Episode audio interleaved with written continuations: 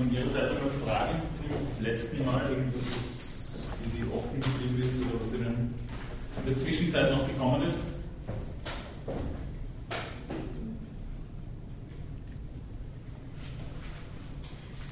Ja, Bitte. Äh, zu dem ganzen letzten Punkt, den wir letztes Mal besprochen haben, dass dieses, also dieses Universalisierungsvorhaben irgendwie dann quasi sowas ausgrenzt wie ich soll oder du sollst oder dass das einen Unterschied an sich darstellt. Mhm. Ja? Und ich weiß jetzt gar nicht, was meine Frage wirklich ist, aber irgendwie so in die Richtung, ähm, es, also wenn man sagt, du sollst oder ich soll, ist es nicht, ja, ist es nicht unbedingt eingeschlossen? Weil ich meine, das sollen ja alle, das heißt, ich soll ja dann auch. Ähm, Worum es mir in dem Zusammenhang gegangen ist, war einfach so ein bisschen diese, diese Sensibilisierung äh, bezüglich des, des Gestus, den Kant verwendet, des sprachlichen Gestus auch. Also es geht weniger darum, individuelle Lagen, Kontexte und nehmen wir es von jetzt auch Befindlichkeiten mit hineinzubringen, sondern es geht eben darum, diese, diese abstrakte Ebene auch wirklich immer einzuhalten. Und äh, somit wird der Einzelne ein Fall eines allgemeinen Gesetzes. Und mir ist es darum gegangen, einfach diesen Gestus ein bisschen auch ersichtlich zu machen. Ich sage nicht, dass das nicht auch seine Stärken hat und dass das nicht auch äh, Relevanz haben kann und das hat einige Relevanz im gegenwärtigen ethischen Diskurs. Worum es mir eben, wie gesagt, gegangen ist, ist einfach diese, diese Differenz ein bisschen nochmals sichtbar zu machen, weil das äh, ein Punkt ist, bei dem äh, zeitgenössische Kantkritik sehr oft einhakt.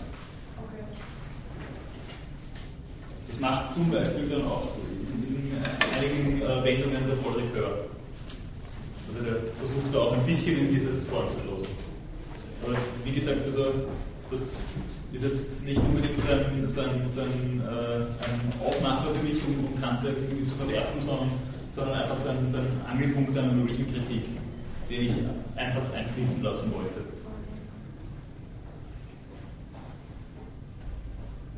Gut, gibt's ist das mal so weit?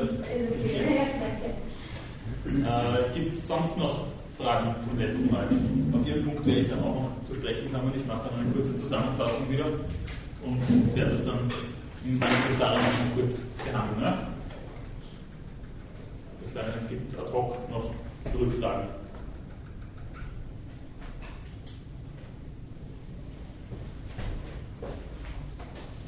Gut, wenn dem nicht so ist, dann komme ich, wie gesagt, noch einmal kurz zurück auf die Überlegungen der letzten äh, Einheit.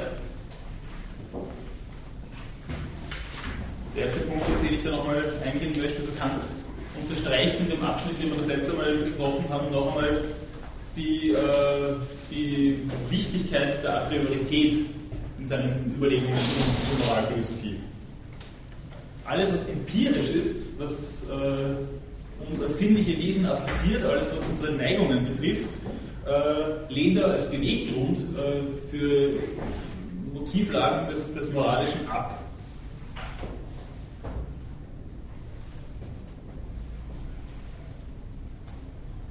Also das ist nicht verhandelbar für Kant, da fährt die Eisenbahn drüber. Ähm, und er meint, das sei auch für alle vernünftigen Wesen so einsichtig. Er rekurriert immer wieder darauf, dass äh, gerade im Bereich des Moralischen äh, auch Menschen des gemeinen Verstandes, wie er sich da in dieser vielleicht etwas altertümlichen Sprache ausdrückt, äh, es auch sehr weit bringen können. Es ist, darauf habe ich auch schon hingewiesen, ein ziemlicher Gegensatz zu den Überlegungen von Aristoteles, der manchmal, äh, so wie es scheint, äh, so eine, eine Ethik mit aristokratischem Anstrich uns versucht zu präsentieren. Äh, Kant meint, das ist für alle vernünftigen Wesen möglich, sich moralisch zu verhalten, an die Moral zu kehren und da auch einsichtig zu sein.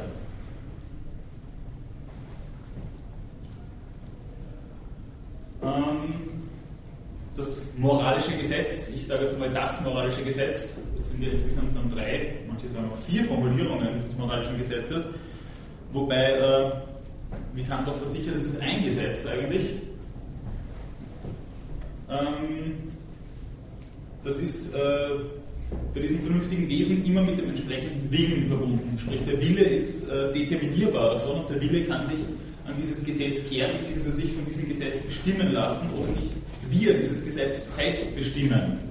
Also Selbstgesetzgebung, Autonomie, ich habe das das letzte Mal auch schon erwähnt. Dieser Wille wiederum wird von der Vernunft a priori bestimmt. Der Wille ist also dann das Vermögen gewisser Gesetze gemäß, sich selbst zum Handeln zu bestimmen, wie Ricoeur sich da ausdrückt. Ähm, äh, wie Kant sich da ausdrückt und der Ricoeur, das wollte ich gerade noch sagen, ähm, geht dann so weit, dass er das dann ein bisschen garstig kommentiert und meint, also die wahre Autonomie ist der Gehorsam. Das ist dann, wie gesagt, die etwas phänomenologischere Interpretation davon.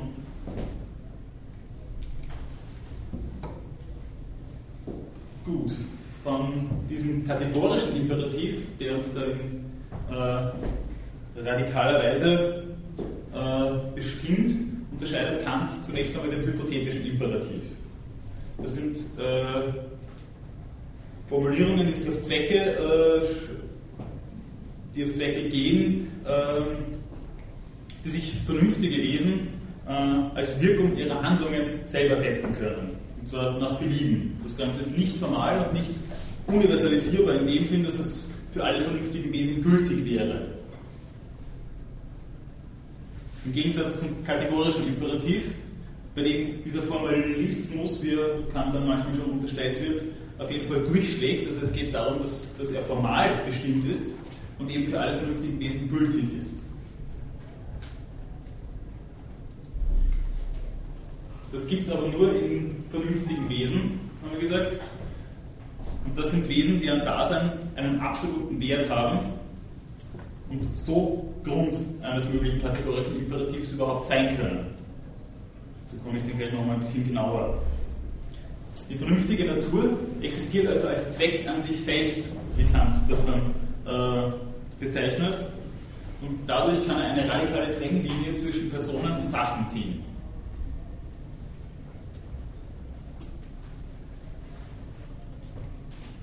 Personen kommt nämlich das, was er Würde nennt, zu. Äh, das heißt, das ist etwas nicht Abwägbares, nicht Verhandelbares, während Sachen ein Wert zukommt und zu einem Wert gibt es immer ein Äquivalent.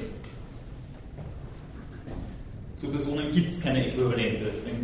Eine Person kann man nicht in, äh, in Preisen verhandeln, wie Kant uns damit äh, versichern möchte.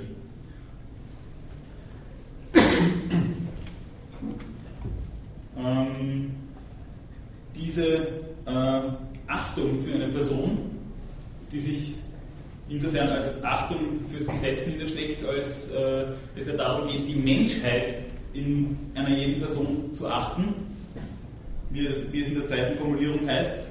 Also diese Achtung äh, betrifft eben nicht nur den anderen als Gegenüber, sondern auch mich selbst. Wir haben das das letzte Mal auch ein bisschen diskutiert. Es ist darum gegangen, dass es nicht nur das äh, Verbot des, des äh, lügenhaften Versprechens mit einschließt, was Kant uns da sagt, sondern eben auch ein radikales Suizidverbot. Ein Suizid wäre das, was Kant eine, eine radikale Instrumentalisierung der eigenen Person, äh, eben nicht in Anziehung der Menschheit in mir. Äh, Kant würde das so bezeichnen, nehme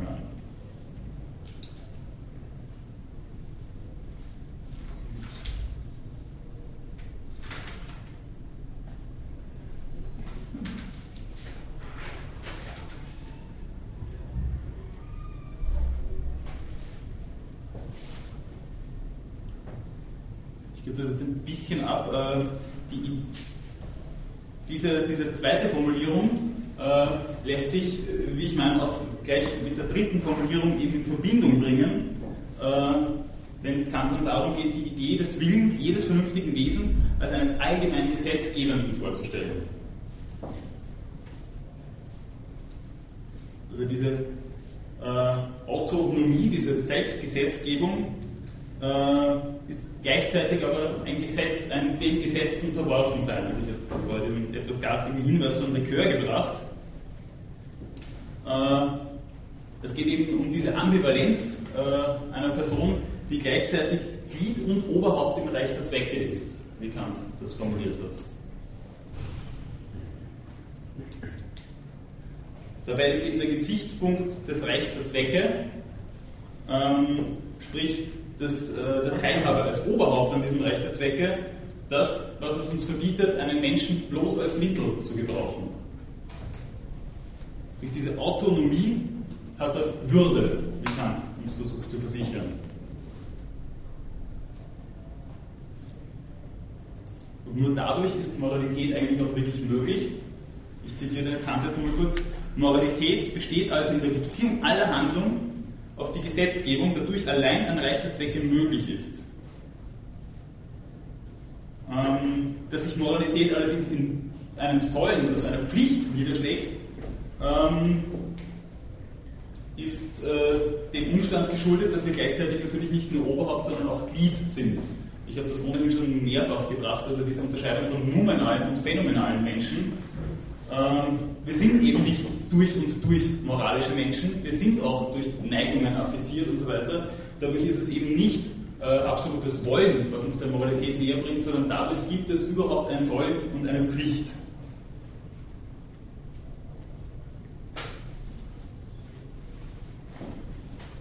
Gut, ganz kurz vielleicht noch zum Begriff der Würde zurück. Äh, auf den würde ich ganz gerne kurz noch zurückkommen. Ich habe das letzte Mal schon gesagt, also dieser Würdebegriff von Kant äh, ist äh, historisch ja, von, von, wirklich großer Bedeutung. Also so wie Kant den Würdebegriff eingeführt hat, findet er sich auch wieder in den UNO-Deklarationen zum Beispiel äh, zu den Menschenrechten, findet er sich auch in der österreichischen oder deutschen Verfassung, nicht allerdings zum Beispiel in der Verfassung der USA.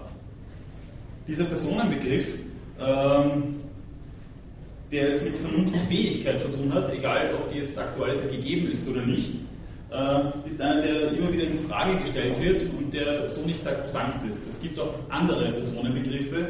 Zurückgehend auf John Locke gibt es zum Beispiel einen bewusstseinstheoretischen Personenbegriff, der Menschenrechte und Personenrechte und die Behandlung als Person rückbindet an äh, die Fähigkeit, äh, äh, aktuell Interessen und Präferenzen zu haben. Also Peter Singer hat das dann äh, noch einmal besonders äh, genau ausgearbeitet und hat dann versucht, äh, darauf aufbauend auch so etwas wie eine, eine Tierethik äh, zu machen, in der er sagt, also, also Tiere mit, äh, mit der Möglichkeit zu spezifischen Interessen und Präferenzen seien in ethischen Abwägungen also dann schon wirklich relativ hoch zu bewerten, im Gegensatz etwa zu Föten, die äh, aufgrund eines fehlenden Bewusstseins auch keine Interessen oder, oder Präferenzen haben bzw. äußern können.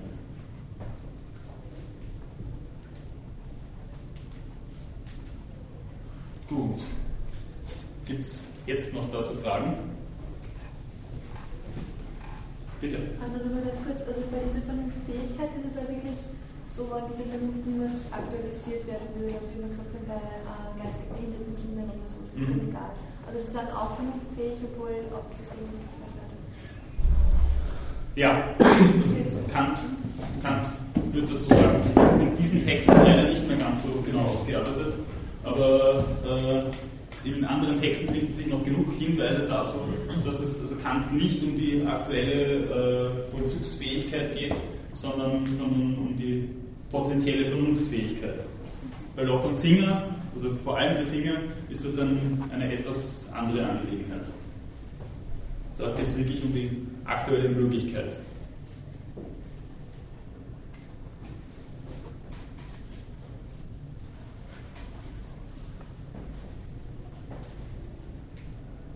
Gut, gibt es dazu sonst noch Fragen?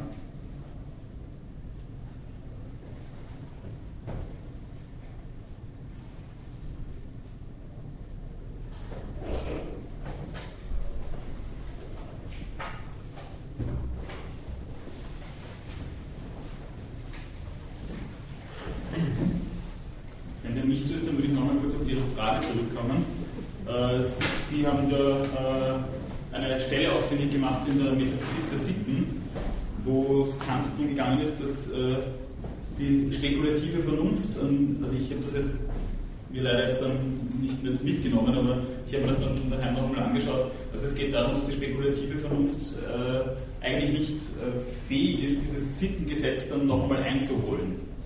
Worum es ihm da gegangen ist, also das ist eigentlich nochmal ein Anklang an die Kritik der reinen Vernunft. Spekulative Vernunft oder spekulatives Denken ist eine Begrifflichkeit, die äh, stark von Augustinus auch geprägt wurde, dann in der Scholastik übernommen wurde und in der Schulmetaphysik der Zeit Kants äh, sich auch noch äh, einer gewissen Konjunktur erfreut hat. Ähm, Speculari meint dann die Schau der höchsten Begriffe, ähm, beziehungsweise eine mögliche Erkenntnis oder eine behauptete Erkenntnis auf rein gedanklicher Ebene von Dingen, die Erfahrung transzedieren, also von denen wir eben keine Erfahrung haben. Zitiere Kant jetzt nochmal dazu aus der Kritik der reinen Vernunft. Eine theoretische Erkenntnis ist spekulativ, wenn sie auf einen Gegenstand oder solche Begriffe von einem Gegenstand geht, zu welchem man in keiner Erfahrung gelangen kann. Das ist aber jetzt natürlich das, was Kant in seiner Transzendentalphilosophie fundamental zu kritisieren versucht. Also er meint, ein derartig spekulatives Denken funktioniert nicht, verstrickt sich im besten Fall in Antinomien. Was er da versucht noch einmal zu stützen, ist äh, seine Überlegung, die er dann in der Kritik der praktischen Vernunft noch einmal ausführlicher macht, äh, nämlich, dass das Faktum der Vernunft qua Sittengesetz äh, uneinholbar ist für uns. Wir können darauf nur zurücksehen, nicht zurückgehen im eigentlichen Sinn. Wir können das nicht noch einmal nachkonstruieren. Wir können uns quasi nur dem ausgeliefert sehen und, und dies nochmal aufklären. Das heißt, das Sittengesetz ist eben genauso wie die Freiheit keiner direkten Anschauung zugänglich. Und deswegen nicht als Gegenstand vorstellbar oder zu versinnlichen.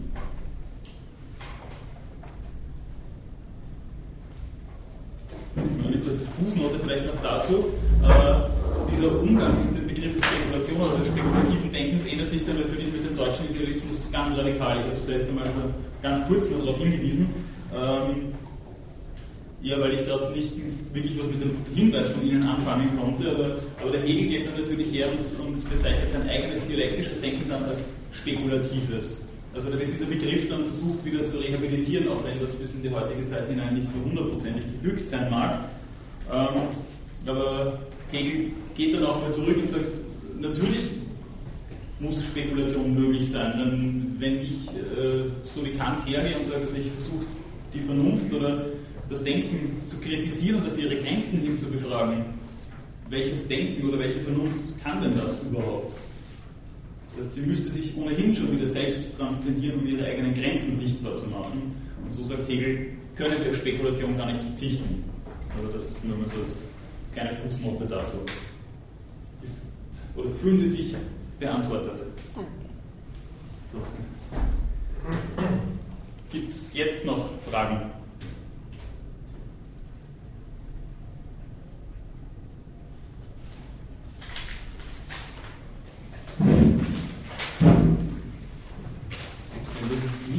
Sie in ein Referat bitten, ich jetzt aus Ihnen auch nochmal. Ich will mich auch jetzt gar nicht ausdrucken.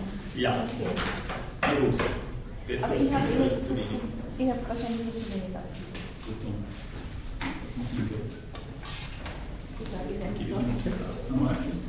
Sie sitzen, stehen Ja, immer. ich.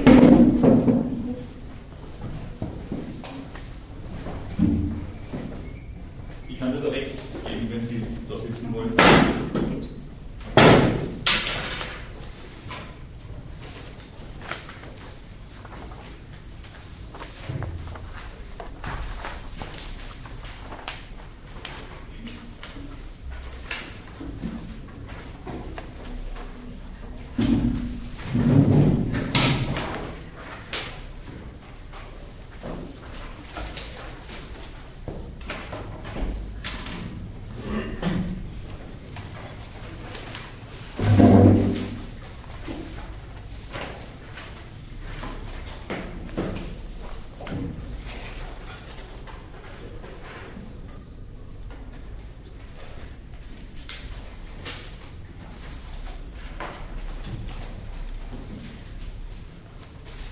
Also es geht hier um den dritten Abschnitt zur grundlegend äh, zur Metaphysik der Sitten. Das ist der Übergang von der Metaphysik der Sitten zur Kritik der reinen praktischen Vernunft. Und im Speziellen geht es hier um Autonomie und Freiheit.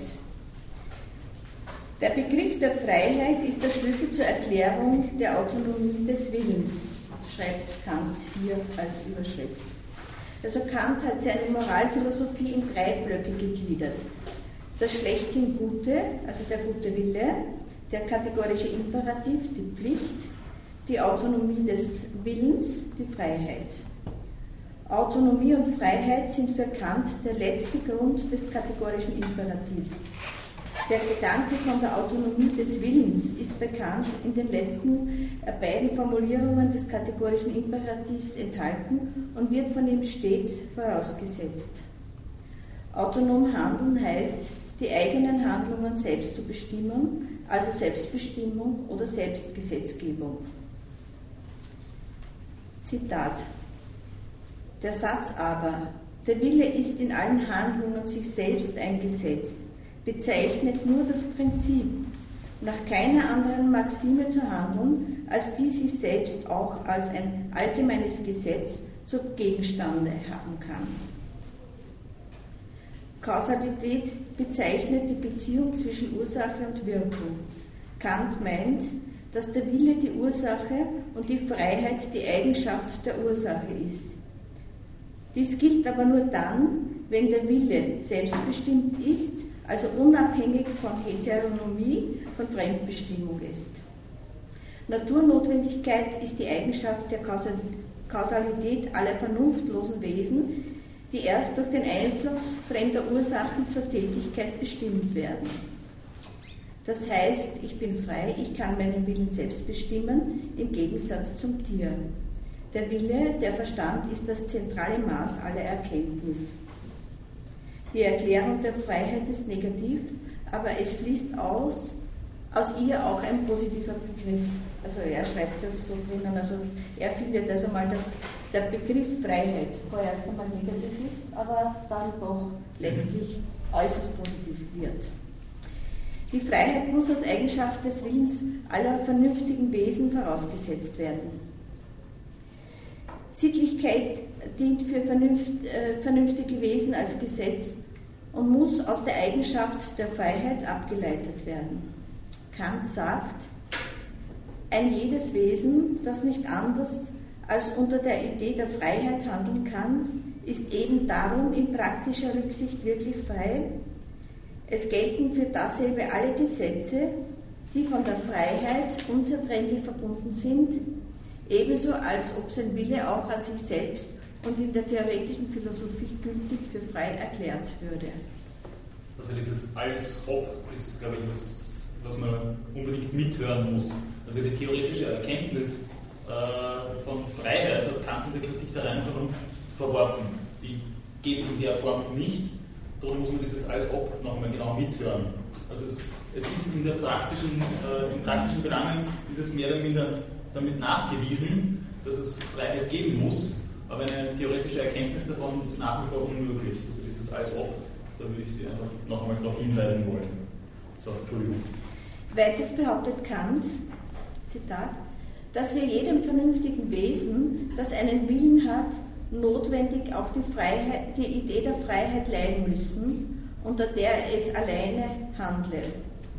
Denn in einem solchen Wesen denken wir uns eine Vernunft, die praktisch ist. Das ist Kausalität in Ansehung ihrer Objekte. Das habe ich nicht ganz verstanden, was er damit gemeint hat. Ähm, auf den Kausalitätsbegriff würde ich dann vielleicht ganz gerne nochmal ganz kurz zu sprechen kommen, aber es geht in, in dem Fall darum, dass, äh, dass es eben eine Kausalität aus Freiheit ist, im Unterschied zu einer Naturkausalität. Aber also die Praktischen würde ja eigentlich eher meinen, die Naturkausalität. Es geht eben nicht um die Naturkausalität, weil ähm, das wäre was, was, was jegliche Autonomie unterwandern würde, was, was diese Spontanität, also dieses Spontesur, den Anfang rein von selbst zu machen, äh, verunmöglichen würde. Und in dem Fall geht es darum, ähm, ähm, dass man eben einen Anfang setzen kann in Ansehung seiner Objekte. Kant sagt, man kann sich keine Vernunft denken, die mit ihrem eigenen Bewusstsein in Ansehung ihrer Urteile anderwärts her eine Denkung empfinde, denn alsdann würde das Subjekt nicht seiner Vernunft, sondern einem Antrieb die Bestimmung der Urteilskraft zuschreiben. Allein der Mensch als vernünftiges Wesen ist fähig, dank seiner Möglichkeit, die Form für sein eigenes Gesetz erschaffen zu können und die Kausalitätsabläufe in der Natur hinter sich zu lassen. Also hier möchte ich ein Beispiel äh, sagen. Ein Tier verspürt Hunger und sucht instinktiv nach Nahrung. Ein Mensch verspürt Hunger, hat hingegen die Möglichkeit, keine Nahrung zu sich zu nehmen, nehmen wenn er beispielsweise fasten will. Also das ist der Unterschied äh, zwischen, zwischen also dem, ähm, dem Menschen und dem Tier und zwischen dem Naturgesetz. Also äh, die verschiedenen Kausalitätsabläufe. Der Wille kann nur unter der Idee der Freiheit ein eigener Wille sein und muss in praktischer Absicht allen vernünftigen Wesen gegeben sein. Von dem Interesse, welches den Ideen der Sittlichkeit anhängt. Das ist wieder eine Überschrift bei Kant in seinem Buch. Kant führt den Begriff der Sittlichkeit auf die Idee der Freiheit zurück, konnte das aber nicht als etwas Wirkliches in uns selbst und in der menschlichen Natur beweisen. Er meint, dass er sie voraussetzen muss, wenn er ein Wesen als vernünftig und mit Bewusstsein seiner Kausalität unter Berücksichtigung seiner Handlungen denken will. Es müssen die subjektiven Grundsätze der Handlungen, das heißt die Maximen, jederzeit so genommen werden, dass sie auch objektiv, das heißt allgemein als Grundsätze gelten und zu unserer eigenen allgemeinen Gesetzgebung dienen können. Warum soll man sich diesem Prinzip unterwerfen? Das fragt Kant sich. Und ich möchte jetzt auch ihn zitieren, was er da schreibt. Ich will einräumen, dass wir hierzu kein Interesse, dass mich hierzu kein Interesse treibt. Denn das würde keinen kategorischen Imperativ geben. Aber ich muss doch hieran notwendig ein Interesse nehmen und einsehen, wie das zugeht. Denn dieses Sollen ist eigentlich ein Wollen, das unter der Bedingung für jedes vernünftige Wesen gilt, wenn die Vernunft bei ihm ohne Hindernisse praktisch wäre. Für Wesen, die wir nur durch Sinnlichkeit als Triebfedern anderer Art affiziert werden, also die nur durch, bei denen es sich nicht, äh, bei denen es nicht immer geschieht, dass die Vernunft für sich allein tun würde, heißt jede Notwendigkeit der Handlung nur ein Sollen. Und die subjektive Notwendigkeit wird von der objektiven unterschieden. Also hier ist der Begriff Sollen und Wollen. Ne? Also Moralität und Sittlichkeit haben ihren Ursprung in der Freiheit. Also das ist die Vorstellung von Kant. Dann die nächste Überschrift. Wie ist ein kategorischer Imperativ möglich? Hier möchte ich auch zitieren, Seite 453. Das vernünftige Wesen zählt sich als Intelligenz zur Verstandeswelt und bloß als eine zu dieser gehörig, wirkend, gehörig wirkende Ursache nennt es seine Kausalität einen Willen. Von der anderen Seite ist es sich sein doch auch als eines Stückes der Sinneswelt Sinnenwelt bewusst, in welcher seine Handlungen als bloße Erscheinungen jener Kausalität angetroffen werden, deren Möglichkeit aber aus dieser, die wir nicht kennen, nicht eingesehen werden kann, sondern an derer Stadt jene Handlungen als bestimmt durch andere Erscheinungen, nämlich Begierden und Neigungen, als zur Sinnenwelt gehörig eingesehen werden müssen. Handlungen, der, die der Autonomie des reinen Willens entstehen, entsprechen dem obersten Prinzip der Sittlichkeit. Wenn sie aber dem Naturgesetz der Begierden und der Neigungen, somit der Heteronomie der Natur entsprechen, beruhen sie auf dem zweiten Prinzip der Glückseligkeit. Also er da auch, er sagt, das oberste Prinzip ist die Sittlichkeit und das zweite Prinzip ist die Glückseligkeit. Ich zitiere Seite 453. Weil aber die Verstandeswelt den Grund der Sinnenwelt mithin auch der Gesetze derselben enthält, also in Ansehen meines, Will meines Willens, der ganz zur Verstandeswelt gehört, unmittelbar gesetzgebend ist und also auch als solche gedacht werden muss, so werde ich mich als Intelligenz, obgleich andererseits wie ein zur Sinneswelt gehörendes Wesen, dennoch den Gesetze der Ersteren, das ist der Vernunft, die in der Idee der Freiheit das Gesetz derselben enthält, und also der Autonomie des Willens unterworfen erkennen. Folglich die Gesetze der Verstandeswelt für mich als Imperativen und die diesem Prinzip gemäße Handlungen als Pflichten ansehen müssen. Also er findet, dass für ihn, äh, obwohl er sowohl zur Verstandeswelt gehört wie auch zur Sinnenwelt, trotzdem als vernunftbegabtes Wesen für ihn die Idee der Freiheit und äh, die Pflicht eben dass äh, der Imperativ ist. Und so sind kategorische Imperative möglich, dadurch, dass die Idee der Freiheit mich zu einem Gliede einer intelligiblen Welt macht. Der praktische Gebrauch der Vernunft bestätigt die Richtigkeit dieser Deduktion. Es ist niemand, selbst der ärgste Bösewicht nicht, wenn er nicht sonst gewohnt ist, seine Vernunft zu gebrauchen, der nicht, wenn man die Beispiele der Redlichkeit in Absicht, der Standhaftigkeit und Befolgung guter Maximen vorlegt, nicht wünschte, dass es ihm dass er auch so gesinnt sein möge. Also auch der Bösewicht möchte ein guter Mensch sein, wenn er die Möglichkeiten hat. Er kann es aber nur wegen seiner Neigungen und Antriebe nicht zustande bringen, wobei er dennoch zugleich wünscht, von solchen ihm selbst lästigen Neigungen frei zu sein. Also hier meint Kant, dass auch ein, ein böser Mensch, dass also eigentlich ein Mensch immer gut sein will. Dass er nur eben durch Neigungen oder schlechte Antriebe nicht in der Lage ist, gut sein zu können. Als Glied einer intelligiblen Welt ist das moralische Sollen ein eigenes notwendiges Wollen.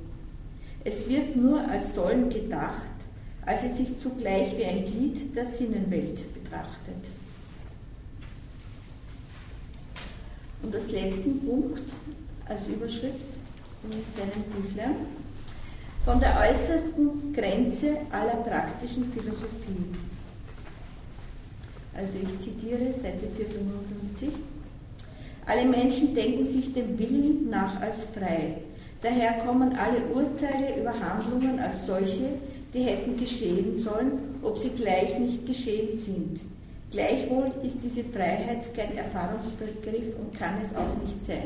Also er meint, äh, wir glauben, dass wir frei sind und ähm, unsere Handlungen, auch wenn unsere Handlungen nicht frei sind, also das ist, ähm, glauben wir trotzdem, dass wir ähm, frei entscheiden können. Die Naturgesetze sind auch kein Erfahrungsbegriff. Sie sind ein Begriff der Notwendigkeit, eine Erkenntnis a priori. Die Freiheit ist nur eine Idee der Vernunft, deren objektive Realität an sich zweifelhaft ist. Natur aber ist ein Verstandesbegriff, wie seine Realität an Beispielen der Erfahrung beweist. Dies ist ein Scheinwiderspruch. Wenn sogar der Gedanke von der Freiheit sich selbst oder der Natur widerspricht, so müsste sie gegen die Naturnotwendigkeit aufgegeben werden. Also hier sagt er eigentlich Sachen, er widerlegt sich eigentlich hier selber, was er äh, vorher sagt, also ähm, widerspricht er sich in dem letzten Punkt. Oder er widerlegt seine eigene Aussage. Inwiefern? Ja, weil er zum Beispiel sagt, die Freiheit, die Freiheit ist nur eine Idee der Vernunft, deren objektive Realität an sich zweifelhaft ist. Da geht es aber wieder darum, dass, dass wir keine theoretische Erkenntnis davon haben. Wir haben keine Anschauung davon. Äh, Und darum bleibt es natürlich in gewisser Weise zweifelhaft, weil wir uns das nicht vergegenständigen können. Und dann sagt er zum Beispiel auch Natur, aber ist ein Verstandesbegriff, wie seine Realität am Beispiel der Erfahrung beweist. Also eigentlich weil Naturforschung als strenge Forschung ja möglich ist. Und darum, darum diese Unterscheidung.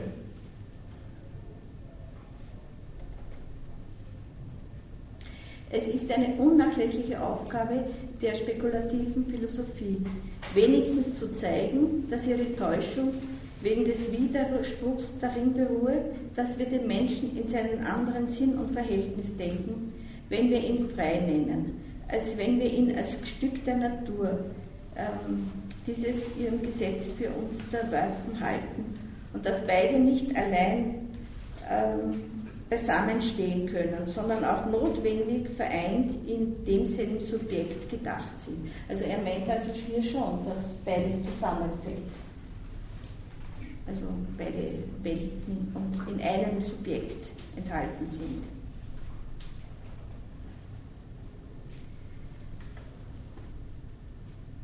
Weil sonst nicht der Grund angegeben werden könnte, warum wir die Vernunft mit einer Idee belästigen sollten, die, obwohl sie sich gleich dem Widerspruch mit einer anderen genugsam bewährten wenigen äh, vereinigen lässt, dennoch uns in ein Geschäft verwickelt, wodurch die Vernunft in ihrem theoretischen Gebrauche sehr in die, in die Enge gebracht wird. Diese Pflicht liegt aber bloß der spekulativen Philosophie, ähm, also das ist eine Pflicht der spekulativen Philosophie, damit sie der äh, praktischen Freibahn schaffe.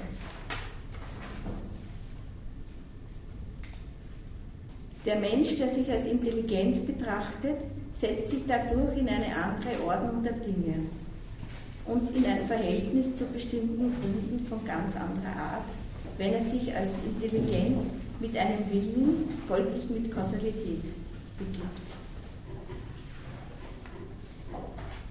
Die Idee einer, seiner, äh, eines, sein, ein, einer reinen Verstandeswelt als ein Ganzes aller Intelligenzen bleibt eine brauchbare und erlaubte Idee zum Behilfe eines vernünftigen Glaubens, hat aber eine Grenze, der Zweck an sich selbst.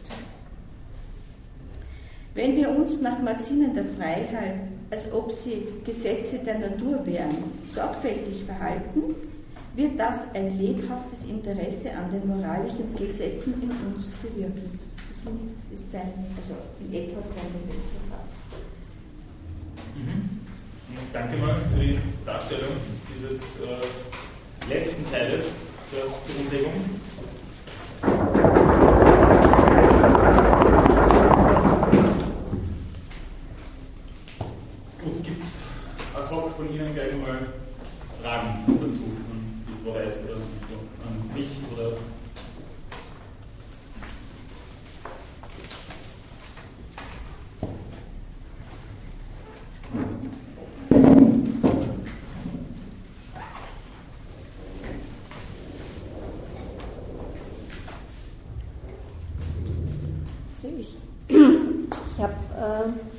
mit dem negativen und positiven Begriffen, das, das, das, das verstehen Darauf wollte ich ohnehin gerne noch zu sprechen kommen, also danke für die Frage. Ähm, Sie haben das äh, relativ am Anfang Ihres Referats erwähnt, äh, dass äh, Kant äh, davon negativer und positiver Freiheit spricht. Äh, das ist eine äh, Unterscheidung, die historisch von sehr großer Relevanz ist.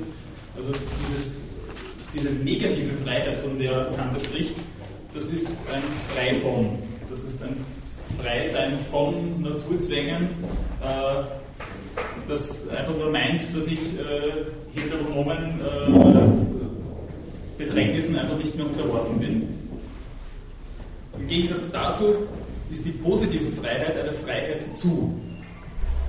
Die, meint Kant, ermöglicht uns nur das Sittengesetz. Nur das Sittengesetz äh, kann so etwas wie eine Autonomie äh, gewährleisten, in der ich mich auch inhaltlich dann bestimmen kann. und in der ich ein, ein, äh, ein als gut zu bezeichnendes Wozu meines Tuns äh, erlangen kann. Also eine negative Freiheit ist immer in Gefahr, einfach in Frivolität abzugleiten oder einfach in ein, ein, ein sinnloses Tun oder ein, ein amoralisches Tun, äh, indem ich einfach tue, was ich kann, weil ich es kann.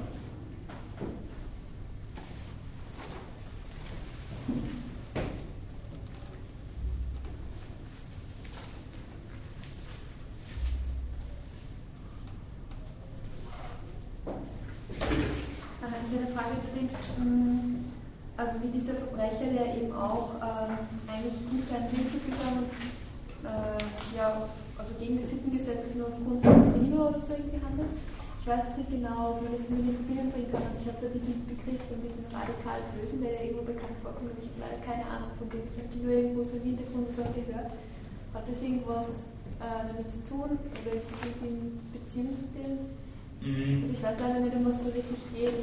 Es gibt aufgrund dieser, dieser, dieser Zweiteilung des äh, Menschen oder des Menschen als vernünftigen Wesens äh, eben diese zwei Sphären. Ich bin äh, nominaler Mensch, phänomenaler Mensch äh, und als solcher äh, immer äh, bestimmt eben durch das Sittengesetz dadurch äh, in dieser Sphäre als Angehöriger des Mundus intelligibilis würde ich immer wollen, was ich als solcher unter Anführungszeichen nur soll. Und hier äh, gibt es natürlich auch Affektionen durch Neigungen. Da äh, habe ich, äh, keine Ahnung, da habe ich vielleicht einmal irgendeinen einen, einen Wut und würde am liebsten meinem Nachbarn die Gurgel, da, kann ich mich dann an, an Neigungen kehren, die mir und anderen Schaden zufügen würden. Und das ist das, was Kant dann den Hang zum Bösen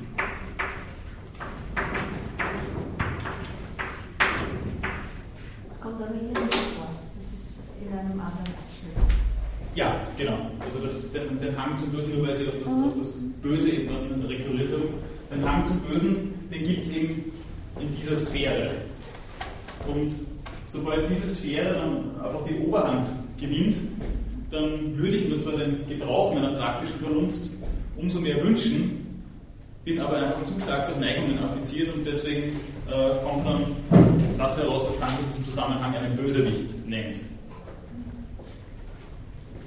Also wäre das auch so, das Radikalböse ist äh, überhaupt also die geringstmögliche Bestimmung durch die Vernunft oder ja, oder die denkbare Nichtbestimmung durch die Vernunft oder den Nichtgebrauch der eigenen praktischen Vernunft.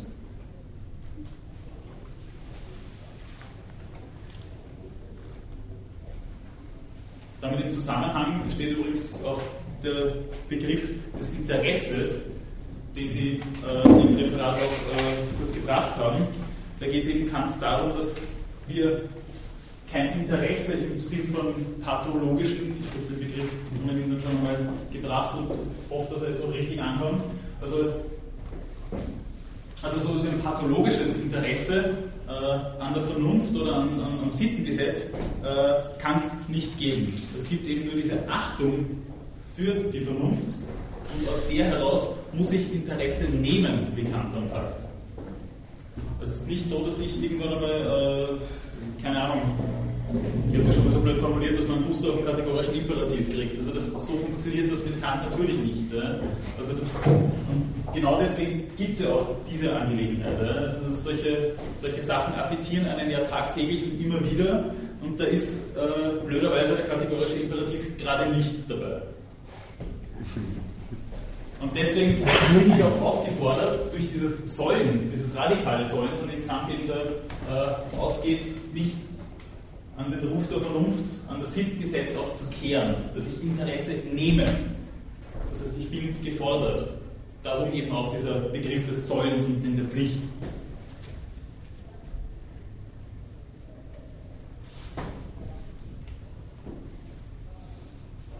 Gut, gibt es weitere Fragen?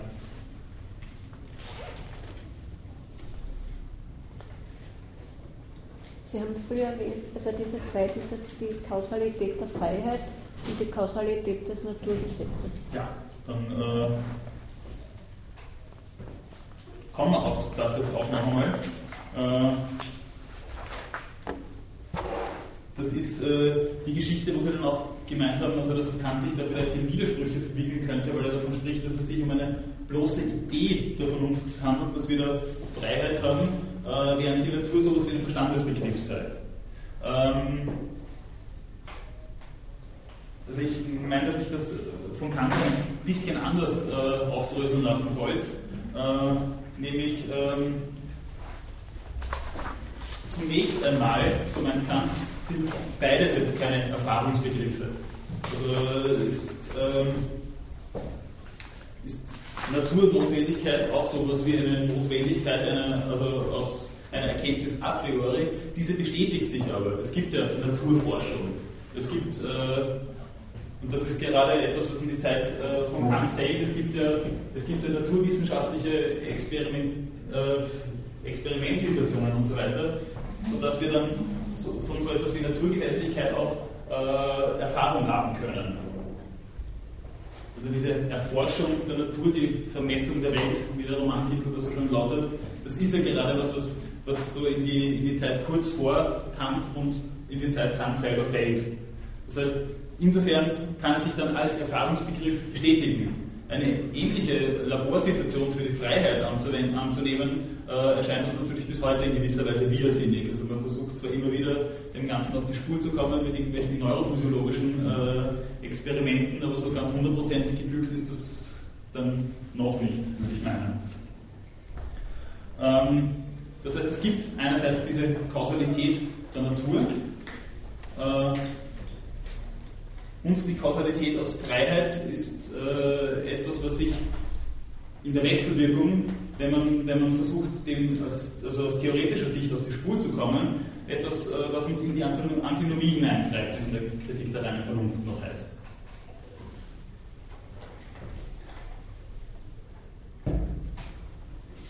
Ähm, in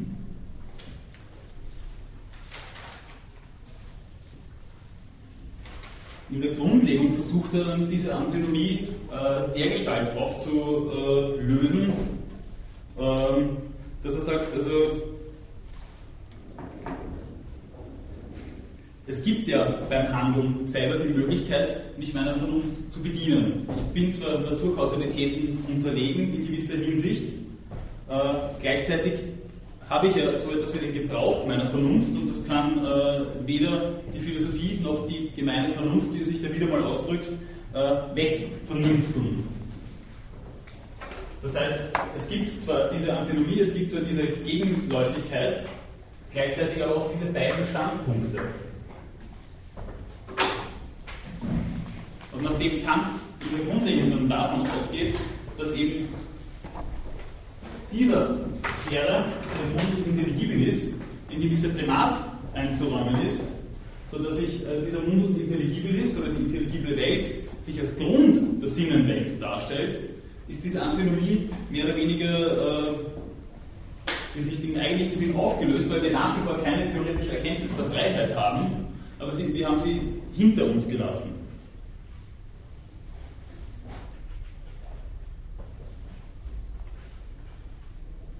Bin ich mir nicht ganz sicher, ob das so angekommen ist, wie ich mir das jetzt vorgestellt habe. Äh, war das jetzt einigermaßen mal nachvollziehbar oder ist, ist damit noch nicht ganz klar, worauf ich jetzt hinaus wollte?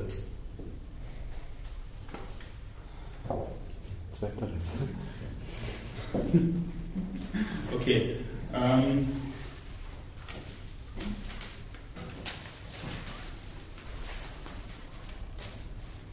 Hat das mit der Wahl zu tun?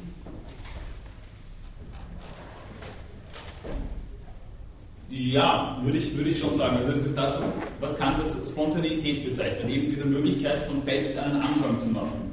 Okay. Das Beispiel des Hungers, das Sie da gewählt haben, äh, ich kann mir nicht selber aussuchen, ob ich an Hunger kriege. Also an Hunger werde ich kriegen. Das, ja, das meine ich ja gleich mit dem Tier. Ja? Das, das Tier frisst nur, weil es einen Hunger hat. Mhm. Der Mensch aber hat die Möglichkeit, nicht zu essen. Der hat also den Verstand und er hat seinen Willen und äh, durch seinen Willen kann er ihm sagen, ich will essen oder ich will nicht, weil ich ihm abnehmen will zum Beispiel. Ähm, Also der Unterschied zwischen Menschen hier. Das wäre dann noch aber die Sphäre der negativen Freiheit. Also das kann man mal so stehen lassen, würde ich sagen, das wäre immer noch die Sphäre der negativen Freiheit. Wir haben aber die Möglichkeit, uns auch an die positive Freiheit zu halten, sprich uns dann auch wirklich vom Sittengesetz bestimmen zu lassen. Und dann wird die Sache dann auch moralisch interessant. So kannst du zu einem guten Willen kommen, der eben nicht heteronom durch irgendwelche Instinkthaftigkeiten bestimmt wird. Bitte. Also das heißt zum Beispiel, ich habe einen Hunger und ich gehe jetzt essen. Wenn ich zum Essen gehe, dann sehe ich einen Bettler auf der Straße. Und ich kann ihm was geben, aber ich muss ihm nichts geben. Das ist was anderes, meiner Meinung Ähm, das wären aber dann zwei äh, unterschiedliche Kontexte. In dem einen gehe ich essen und da kann ich mich dann dazu durchringen, vielleicht äh, politisch korrekt zu essen und nicht irgendwie äh, im Schnitzelhaus um, um 3,20 Euro. Und dann sagen, jetzt geht es darum, dass ich, dass ich da moralisch äh, angemessen handle, dass ich bei dem Bettler dann vorbeigehe, das muss, kann, aber muss mit dem anderen nichts zu tun haben. Oder worauf Entweder, Sie jetzt nein, noch? entweder, entweder kann ich, ich habe nur 3 Euro im Sack. Mhm. Entweder ich einen Bettler oder ich gehe selber essen. Ach so. Äh, Ich habe die Willensfreiheit, oder nicht? Sie haben, ja, Sie können sich, Ja. Sie können sich Ich kann mich entscheiden. moralisch entscheiden Sie können sich, oder für mein Naturgesetz, für meinen Hunger. äh, ja, in dem Fall, wenn Sie nicht selber vom Verhungern sind, würde das Beispiel tragen. Ja? Wenn Sie selber vom Verhungern sind, dann ist Ja, das, nicht. ist das eine, eine schwierigere Geschichte mit Kant, nämlich dann wäre es eine Maximenkoalition. Dann wirst du die Menschheit in deiner eigenen Person gefährden. ja. Aber dann, dann, würden wir, dann würden wir uns dem schon annähern. Ja? Dann würden wir uns dem schon annähern. Ich habe das jetzt ein bisschen ungeschickt gemacht, weil ich einerseits die Begrifflichkeiten und den, und den, den Überlegungsgang von Kant mit reinnehmen wollte in die Erklärung gleichzeitig aber dann, dann die Frage auch dezidiert beantworten wollte. Aber was wollten Sie jetzt dazu noch? Oder? Ah, ich habe das jetzt vorher so verstanden, aber ich bin mir nicht sicher, ob du jetzt gemeint hast als ein Beispiel für diese äh, negative und positive Freiheit. Aber das war jetzt nicht ganz richtig. Ich dachte mal, äh, negative Freiheit eben, wie Sie gerade gesagt haben, also ich habe den Hunger, aber ich entscheide mich nur, äh, ob oder nicht. Und das mit Bettler also jetzt den Anfang zu setzen, sozusagen. Das würde aber dann, ja, das, das würde dann schon in die positive Freiheit hineinspielen, weil da geht es dann darum, dass das eine ist halt, ja, ich kann, ich kann halt einfach nichts essen, weil ich das jetzt das besser empfinde, weil dann vielleicht glaube, hübscher zu werden dadurch. Äh, beim anderen geht es dann eben um, um, um eine moralische Angelegenheit. Also insofern spielt das da auf jeden Fall noch hinein. Beides ist aber ein Indiz dafür, aber eben kein eigentlicher Beweis dafür, dass ich, dass ich frei bin, in dem Sinn, dass ich nach wie vor keine theoretische Einsicht davon habe oder keine Erkenntnis davon habe, dass ich frei bin. Das sehe ich ja nicht. Nichtsdestotrotz äh, zeigt mir aber beides, dass ich frei bin. Nichtsdestotrotz zeigt mir beides, dass ich, äh, dass ich äh, meine, meine praktische Freiheit nicht, hinweg, nicht wegvernünften kann, wie Kant sich da ausdrückt in dem Zusammenhang. Ist das jetzt ein bisschen klarer geworden oder ist das.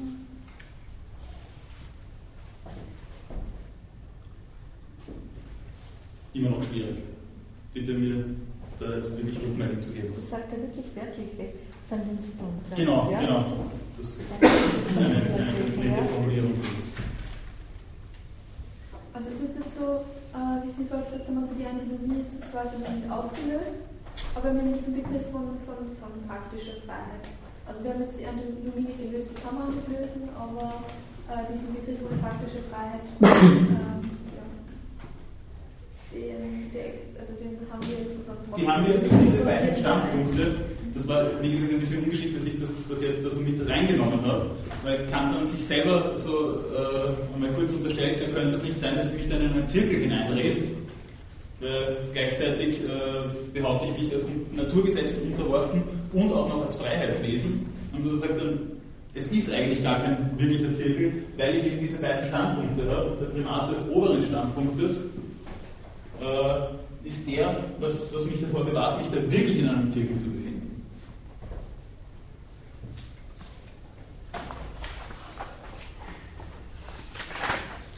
Aber irgendwie legt er doch die praktische Erfahrung von Freiheit auch zugrunde seinen Überlegungen.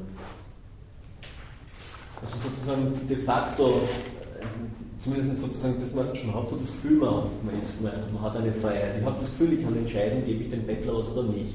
Ich kann das nicht letztlich ja. theoretisch begründen oder beweisen, ja. aber sozusagen. Worauf es Kant aber dann ankommt, ja. ähm, oder so wie ich ihn nämlich genau in diesem Zusammenhang auch verstehe, ist, äh, es ist nicht nur so, dass sie sich entscheiden können. Aha.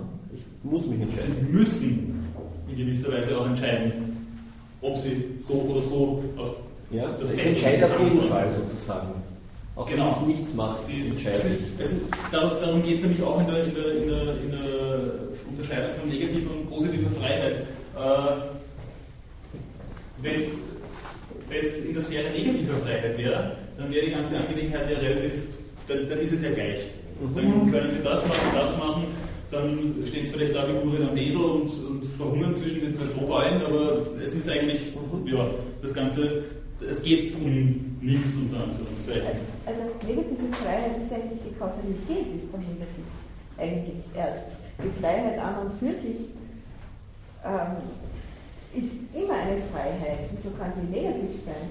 Theoretisch denke ich, ist eine Freiheit, ja, Freiheit etwas, was wir a priori haben, was einfach da ist. Und, und nur die. Ähm, Aber davon haben wir, haben wir im eigentlichen Sinn keine Kenntnis. Das ist etwas, was sich was ich, was sich so nicht darstellt, so, das ist Freiheit und das ist meine Freiheit. Darf ich Ihnen meine Freiheit vorstellen? Also das fun funktioniert so nicht. Sondern, sondern das ist etwas, was ich, was ich, äh, was ich so darstellt, dass ich nur so handeln kann, als ob ich frei wäre. Also da ist eben, eben dieser Zwang noch einmal dahinter. Also ich, ich muss mich dann ja entscheiden. Äh, das ist aber genauso wie bei der, bei der Maximenbestimmung äh, durch, durch den kategorischen Imperativ. Auch da weiß ich dann in letzter Instanz nicht so genau, ist das jetzt wirklich die freie Entscheidung gewesen. Das, das ist auch so eine, so, eine, so eine Geschichte, dass diese, diese Motivlage sich einfach dann auch ein bisschen im, im Nebulösen verliert. Das gesteht Kant dann auch zu. Das gesteht er schon auch zu, dass es, dass es, äh, dass es äh, oder darum geht es ihm auch eigentlich dann, wenn er sagt, also das, die Freiheit lässt sich so in ihrer Form nicht aufweisen. Nichtsdestotrotz bin ich aber gezwungen, sie anzunehmen.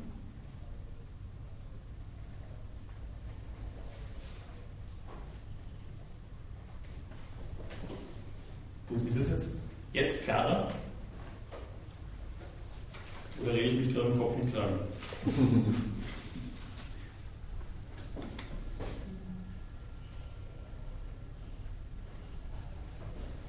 fallen sich diese alten Ausdrücke im Kopf Kragen. Da gibt es ja wirklich so schöne. Also, aber dieses negative äh, Freiheit, also wenn ich, wenn ich das nicht so annehme, dass ich, dann kann ich, kann ich, bin ich auch nicht frei im Handeln, oder? Eben, das, wenn ich, ich muss annehmen, dass ich frei bin. Und dann habe ich auch die Freiheit im Handeln. Es wird genau umgekehrt aber funktionieren mit Kant. Wenn Sie jetzt bei dem Bettler vorbeigehen mit den, mit den 3 Euro in der Hosentasche, äh, dann sind, sind, Sie ja in der Situation, sich entscheiden zu müssen. Was mache ich jetzt? Da brauchen Sie nicht vorher hergehen und sagen, äh, bin ich jetzt frei, bin ich jetzt nicht frei? Nein, ich bin nicht frei, ich gebe ihm nichts. Also so, so funktioniert dann die Situation nicht. Ja, eben, weil er sagt, dass ich frei bin. Also, dass ich es annehmen muss, dass, dass ich frei bin. Ich Aber Sie können gar nicht anders, Sie können gar nicht anders handeln, als ob Sie frei wären. Ja, ja. Eben weil Sie, ja, genau. Aber es ist nicht so, dass Sie es für sich selber annehmen müssen und sich denken müssen, na jetzt bin ich frei, jetzt entscheide ich mich. Sondern sie sind schon in der Entscheidungssituation drinnen. Und lässt, es ist unhintergehbar, dass sie in einer Entscheidungssituation drinnen stecken. Und das ist nur deswegen so, dass sie in eine Entscheidungssituation kommen, sagt Kant, weil es sowas wie Kausalität aus Freiheit überhaupt gibt. Ja. Ansonsten wäre es ein, ein stringentes, instinktives Handeln. Ja. Aber ich meine, Kant geht ja hier eigentlich von einer Freiheit aus, die schon viele, die viele Menschen haben, aber es gibt viele Menschen, die haben diese Freiheit eigentlich gar nicht, weil sie gar nicht glauben, weil sie selbst der Meinung sind, meine, das ist der zweite Punkt, dass sie diese Freiheit nicht haben. Oder weil sie diese Freiheit aufgrund eines Systems nicht haben, zum Beispiel Kommunismus, Diktatur oder, oder auch weiß ich, äh, Naturgewalten und so weiter. Und wie kann man das dann auf ihn umlegen? Das ist ja echt schwierig. Mm, in einem repressiven Milieu, äh, wenn wir bei dem Beispiel damit äh, bleiben, ist es immer noch so, dass diese, diese, diese Instrumente einer möglichen Diktatur, sagen wir jetzt einer kommunistischen, äh, sich in diesem Bereich da abspielen. Ja? Also, es ist ja nicht so, dass, jetzt, dass, dass die jetzt äh, dass die jetzt wirklich äh, meine Bestimmung durch das Sittengesetz wirklich angreifen könnten. Meine Vernunft müsste davon an und für sich unangetastet bleiben, so wie Kant sie versucht zu denken. Ich glaube trotzdem, dass er da ein Ideal, einem Ideal nachhängt, das in der Praxis gar nicht ähm, zu bewerkstelligen ist, weil äh, ich denke, es ist ja auch immer eine Frage, wenn jemand in so einer Situation lebt und auch selber für sich in Anspruch nehmen würde. Also es gibt den kategorischen Imperativ, nach dem ich auch leben möchte mhm. und leben will. Aber es wird mir von außen her einiges aufgezwungen, das mir das unmöglich macht. Dann kann ich ja gar nicht danach leben. Mhm. Naja, erstens einmal besteht immer noch die Möglichkeit, mich äh, an ein Gewissen zu kehren, eben Gefahr zu laufen, mich Repressionen auszusetzen. Da gibt es ein, ein Lehrstück in der Kritik der praktischen Vernunft, wo es darum geht, dass jemand unter Einsatz seines eigenen Lebens kein falsches Zeugnis wieder jemand anderem ablegt. Ähm, und was dann zumindest von Kant her noch denkbar wäre, ist, wenn ich mich einfach nicht so genau auskenne, weil mir jetzt äh, Informationen vorenthalten werden, dann ist die Urteilskraft zahnlos und damit bringt es sich gern an die Vernunft in der jeweiligen Situation allzu viel. Weil ich einfach kein, ich handle ja nicht wieder besseres Wissen. Ich habe kein besseres Wissen. Das ist jetzt aber nicht eine, eine, eine Überlegung von Kant selber, sondern da meine ich, müsste man Kant dann so verstehen.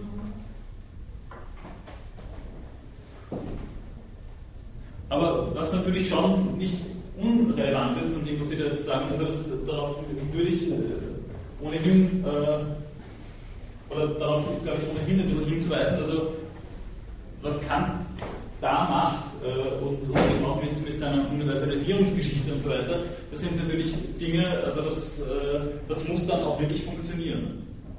Das, darauf weist er zwar immer wieder so in, in ein paar kleinen Seiten hier hin, dass er sagt, es gibt eben diese unvollkommene Pflicht gegen sich und andere, dass man die Glückseligkeit dann dennoch auch befördert, eben weil uns das, ähnlich wie bei äh, Aristoteles die Sophrosyne, äh, die Phronesis bewahrt, einfach dazu imstande, äh, imstande sein lässt, uns auch wirklich an das Sintgesetz zu kehren.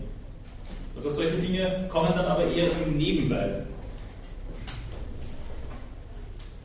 Also die Beförderung eigener und fremder Glückseligkeit dient eben dazu, dass wir uns äh, dem Sittengesetz oder besser an das Sittengesetz kehren können und uns gegen äh, moralisch bedenkliche Neigungen wenden können. Aber dass das so immer funktioniert und dass wir immer in einer Gesellschaft leben, in der das einigermaßen funktioniert, ist äh, ja, ein Problem, das, das sich so dann natürlich auch in der Grundlegung nicht wirklich stellt.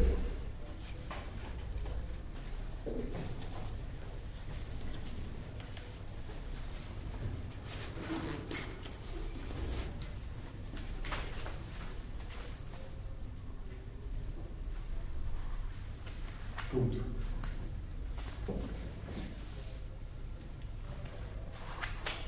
Gibt es weitere Fragen? Gibt es dazu jetzt noch Fragen? Das ist einigermaßen nachvollziehbar. Ja. Ja, die geht noch in durch.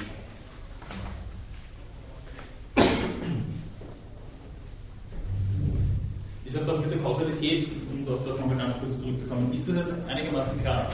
So dass wir uns eben als frei denken müssen, weil wir uns, äh, dass wir frei sind, weil wir uns als frei denken müssen, eben weil äh, wir Situationen haben, in denen wir uns äh, der Maximenprüfung äh, zuwenden können und müssen.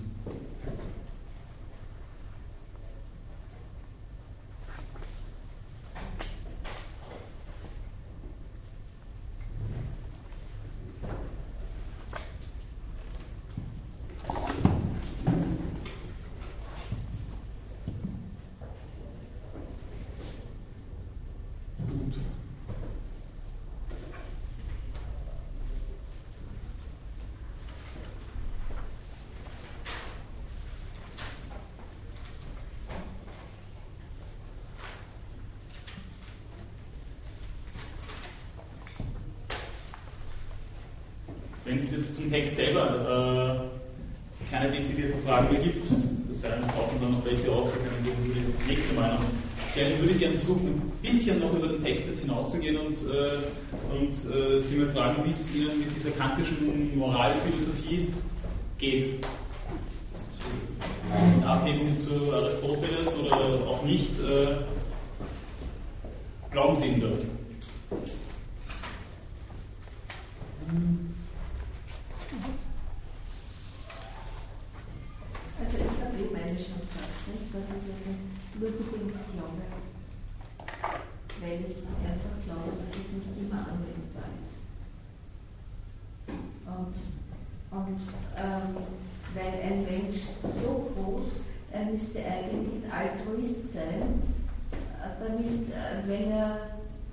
Befolgen würde, das dann mhm. sagt, ja, ja. Wenn, es, wenn er nicht die Möglichkeiten hat. Wobei ich jetzt nur kurz darauf aufmerksam machen möchte, also das, was Kanter versucht aufzuweisen, ist eine Sphäre, die eigentlich noch jenseits oder besser gesagt was noch diesseits von Altruismus und Egoismus liegen wird. Da wird nämlich der Altruismus unter Anführungszeichen eben auch meine eigene Person betreffen. Denken Sie an die zweite Formulierung des kategorischen Imperativs, also die Instrumentalisierung eines Menschen äh, ist verboten, genauso wenn es der andere ist, wie wenn es ich selber bin. Das heißt, ich kann auch meine eigene Person verzwecken. Das heißt, dieser Altruismus unter Anführungszeichen betrifft auch mich selber.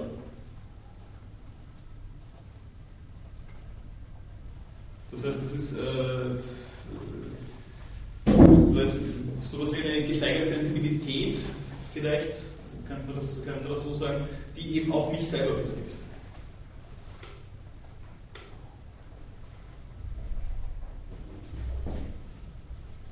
Bitte.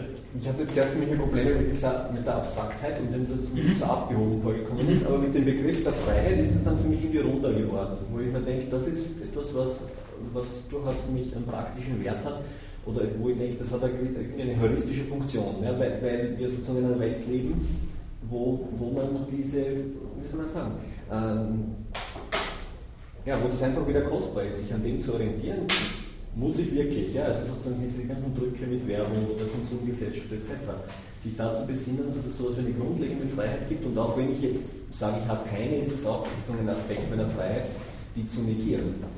Ja, also das, das ist mir irgendwie sozusagen kostbar geworden im Rahmen der Lektüre.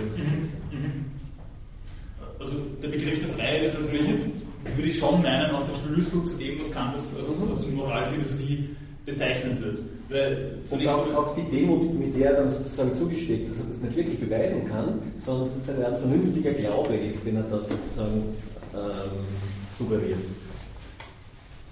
Das ist, würde ich meinen, vor der, vor der Begrifflichkeit, die Kant nicht nur da ist an der Tag was, was schon recht speziell ist eigentlich, nämlich dass er auch die Abgründigkeit dieses moralischen Sollens auch bis zu einem gewissen Grad sich auch benennen traut. Mhm das ist etwas, was. Äh das hat mir gut gefallen, ja? dass er das dann doch. Ja. zum Schluss eigentlich erst. Das ist äh, immer wieder auch, äh, auch ein Thema geworden, also bis in, in, wirklich zeitgenössische Texte, die sich mit Ethik und Moralphilosophie beschäftigen, dass Kant eben diese, diese Abgründigkeit auch des, des, des Sollens in Form dieses Faktums der Vernunft dann noch einmal, noch einmal mit in seine Überlegungen hineingenommen hat. Dass er dann eigentlich äh, auf sowas wie eine, eine, eine, eine deduktive, jetzt im herkömmlichen Wortsinn, auf eine deduktive äh, Legitimierung oder auf, auf wirklich so etwas wie eine, eine, Schlussfolgerung, aufgrund deren bewiesen sein soll, dass wir frei sind, äh, verzichtet. Also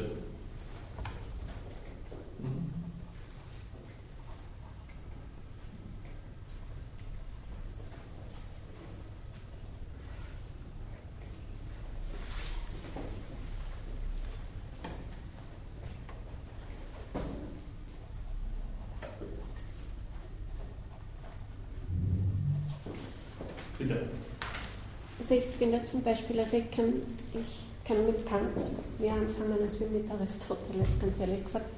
Ähm, ich finde auch die, die kategorischen Imperative, äh, da kann man sehr wohl als Prüfstein nehmen für Entscheidungen.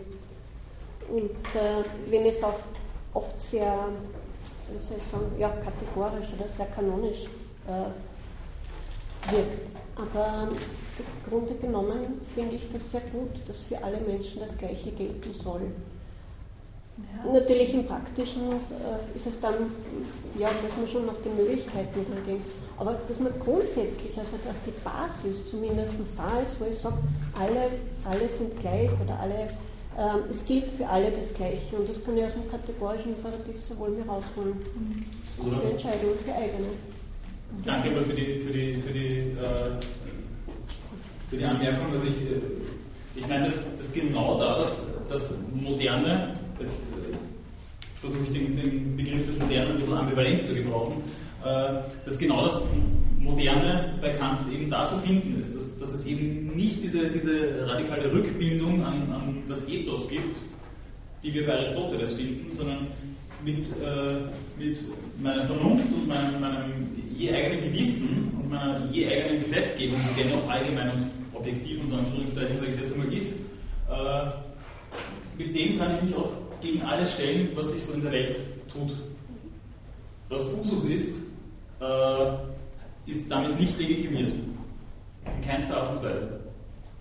Und da kann ich mich auch wirklich radikal gegen das stellen, was gemacht wird, was man so macht. Also das äh, dass ich das tun kann und dass ich mich dazu in gewisser Weise auch gedrängt fühle, eben weil es diesen Anspruch des Sollens gibt. Das hat Kant, wie ich meine, in einer Schärfe herausgestellt, die davor und wahrscheinlich auch danach nicht mehr so erreicht worden ist.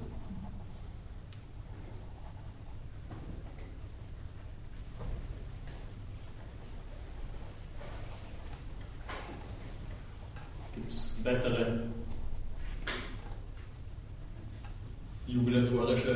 mit Kant oder gegenteilige.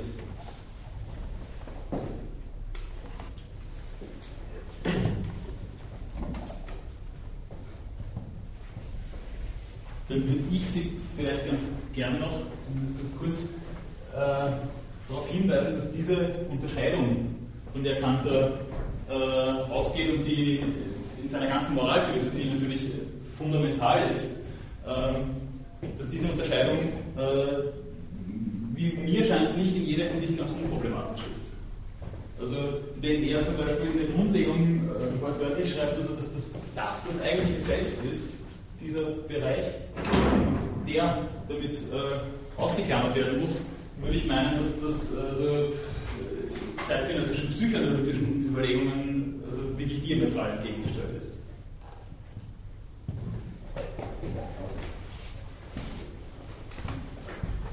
Also, dass das eigentliche Selbst damit eigentlich keiner Geschichte entspringt. Keiner, äh, keiner Pathogenese, keiner Nogenese. Das ist, äh, das ist etwas, was mir auch im Zusammenhang mit moralphilosophischen Überlegungen äh, also nicht immer als, als ganz harmlos erscheint. Damit verbindet sich aber eben auch dieser, dieser radikale Anspruch, äh, der wie gesagt einerseits mal aufzuweisen wahr ist, aber andererseits die Radikalität des Anspruchs ist eine, die, die einen vielleicht noch zum Verzweifeln bringen könnte. So, dass äh, der Eindruck entstehen könnte, also der Mensch als vernünftiges Wesen bleibt immer hinter seinen Möglichkeiten zurück und äh, bleibt äh, der Vernunft eigentlich immer etwas schuldig. Das ist etwas ganz anderes, als wenn Levinas meint, also, dass wir dem anderen immer etwas schuldig bleiben, oder Heidegger, wenn er meint, also, wir bleiben uns selber immer etwas schuldig, sondern da bleiben wir einer Vernunft etwas schuldig, an der wir teilhaben, die wir nie ganz sind.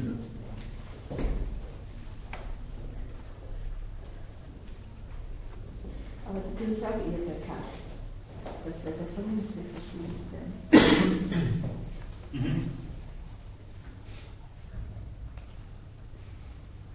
Also Sie meinen das dann in einem vielleicht theologischen Sinn, sodass wir uns der Vernunft annähern sollten? Oder der Spruch der Vernunft? Ja, dass, dass, wir, dass wir die Vernunft, die uns einiges fortgeben kann, nicht, äh, einfach nicht umsetzen, nicht durchführen. Mhm. Und das sicher bleiben wir uns selber was schuldig. Ja. Insofern es Autonomie ist, Ja.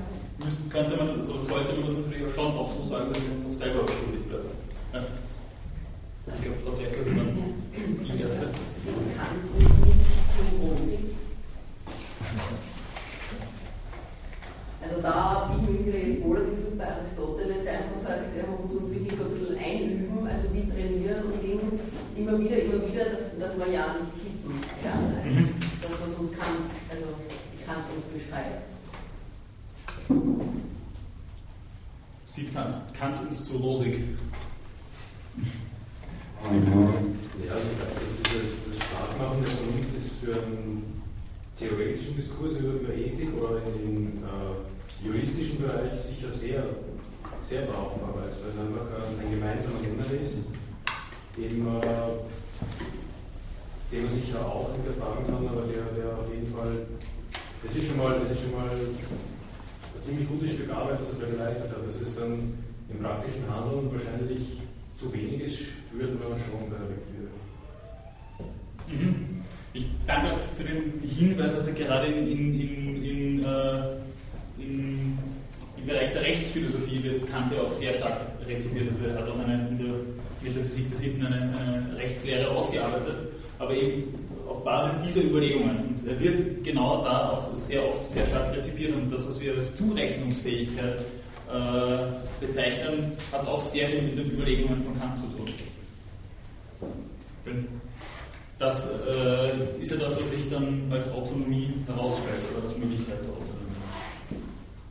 Dass das dann im Einzelfall nicht funktioniert, weil äh, wenn ich beispielsweise betrunken bin, führt natürlich zu Ausnahmeregelungen. Äh, man sagt, er war zum Tatzeitpunkt nicht zurechnungsfähig, aber grundsätzlich gehen wir mal davon aus in unserer Rechtsprechung, dass es sowas wie Zurechnungsfähigkeit gibt. Und das hat nicht zuletzt Kant in, in seinen Überlegungen, die ich aufgewiesen.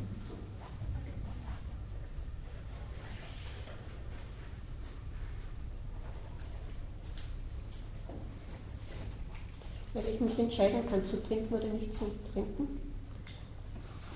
Oder weil ich.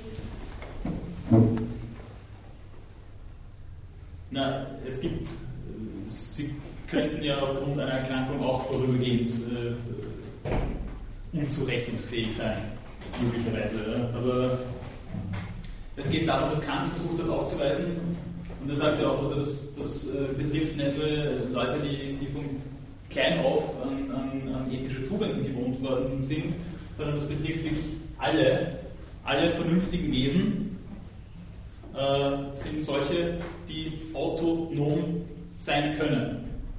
Dass es nicht immer sind, ist eine andere Angelegenheit, aber grundsätzlich können sie autonom handeln und entscheiden. Gut, aber wenn Und aufgrund dessen gibt es sowas wie Zurechnungsfähigkeit. aber wenn man das weiterverfolgt, würde das auch heißen, dass Menschen, die einen negativen Hintergrund haben, zum Beispiel weil sie Triebtäter sind und das also nicht mehr nur ähm, eine Straftat ist, sondern auch in ihrem Wesen veranlagt ist, in den Veranlagungen, dass die genauso zur Verantwortung gezogen werden und nicht, so wie sie jetzt bei uns ist, dass diese Menschen in ähm, Gefängnisse für abnorme Rechtsbrecher kommen. Weil das wäre ja schon eine Aufweichung mhm. von Kants äh, Philosophie. Eigentlich also das ist, das ist eine, eine Geschichte, die man wahrscheinlich so differenziert betrachten muss, dass Kant einfach da, was solche Sachen anbelangt, äh, auch nicht mehr ganz auf der Höhe der Zeit ist. Also eine moderne Psychiatrie hat Kant so nicht gekannt. Ja. Wobei er, wie gesagt, ja dann doch immer wieder darauf abhebt, dass es geht äh, jetzt zum Beispiel auch im Begriff der Würde um Vernunftfähigkeit eben nicht um aktuelle Angelegenheiten. Und äh, ja, ein Triebtäter, ein Triebtätern kann ja auch sehr wohl bewusst sein, dass das, was sie da machen, äh, gegen ein Sollen verstößt. Dann müssen sie also selber etwas tun gegen den Handel zu Wehren setzen können, dass ja, das wieder genau, eine andere dass sie gar nicht in diese Lage kommen. Müssen sie selber bei sich anfangen. Ja. So, so müssen wir es von Kant her ja. Aufdröseln. Allerdings gibt es ja auch äh, also Chromosomendefekte zum Beispiel, die in diese, diese Richtung führen und, und den Leuten dann bisschen weniger Wahlfreiheit lassen, als, äh, als das äh, die, die Jurisdiktion manchmal gerne hätte.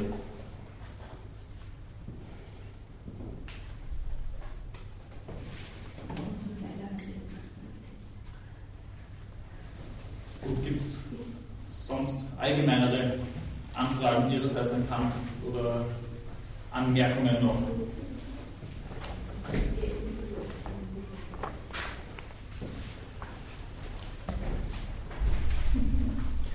Nur wenn man die Autonomität so sieht wie Kant, dann steht es nicht in Konflikt mit seinem Recht mit seiner Rechtsauffassung, nicht im sittlichen, sondern seiner Rechtslehre. Weil wie geht das, wie geht das, dass ich autonom handle in einer Gesetzgebung? Oder ist es, habe ich mich da verwendet Ich bin mir nicht ganz sicher, worauf, worauf du jetzt hinaus willst. Ja, wenn ich autonom handle, ja. dann handle ich immer wieder eines gegebenen Gesetzes. Oder? Also ich rede jetzt nicht von seinem Sitz, sondern von, wir haben gerade vorher gesprochen so. von von Gesetzgebung. Von Gesetzgebung. Ja. Oder sehe ich das In einem ungerechten Staat müsste ich mich gegen die Gesetze. Ja, einer Gesetzgebung da, okay. Müsste ich mich eigentlich, eigentlich an und für sich dagegen zur Wehr setzen, wobei Kant da auch andere Hinweise dann gegeben hat und dann, dann auch von Staatsbürgerpflichten gesprochen hat, die das dann auch wieder in gewisser Weise unterwandern. Aber da gibt es dann verschiedene Hinweise. Also das okay. Kann man nicht genau. Aber vom Prinzip her, wenn man das von der Grundlegung her versteht, müsste man dann auch gesetzwidrig handeln, wenn es äh, die Gesetzgebung gebietet. Okay.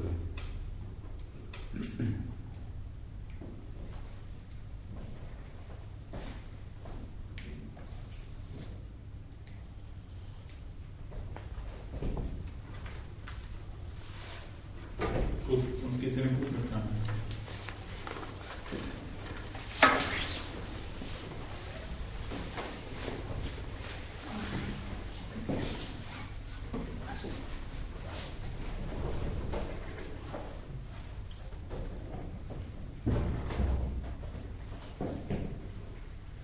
geht es Ihnen damit, das nochmal so eine kurze Rückfrage, weil das auch ein Punkt ist, der sehr oft äh, im Zusammenhang mit, mit der kantischen Moralphilosophie auch kritisiert wird, äh, damit, dass Kant eigentlich versucht, eben diese, diese äh, Universalisierungsprüfung der Handlungsmaxime als das Kriterium heranzunehmen, warum eine Handlung als moralisch gut oder eben moralisch nicht gut bewertet werden kann.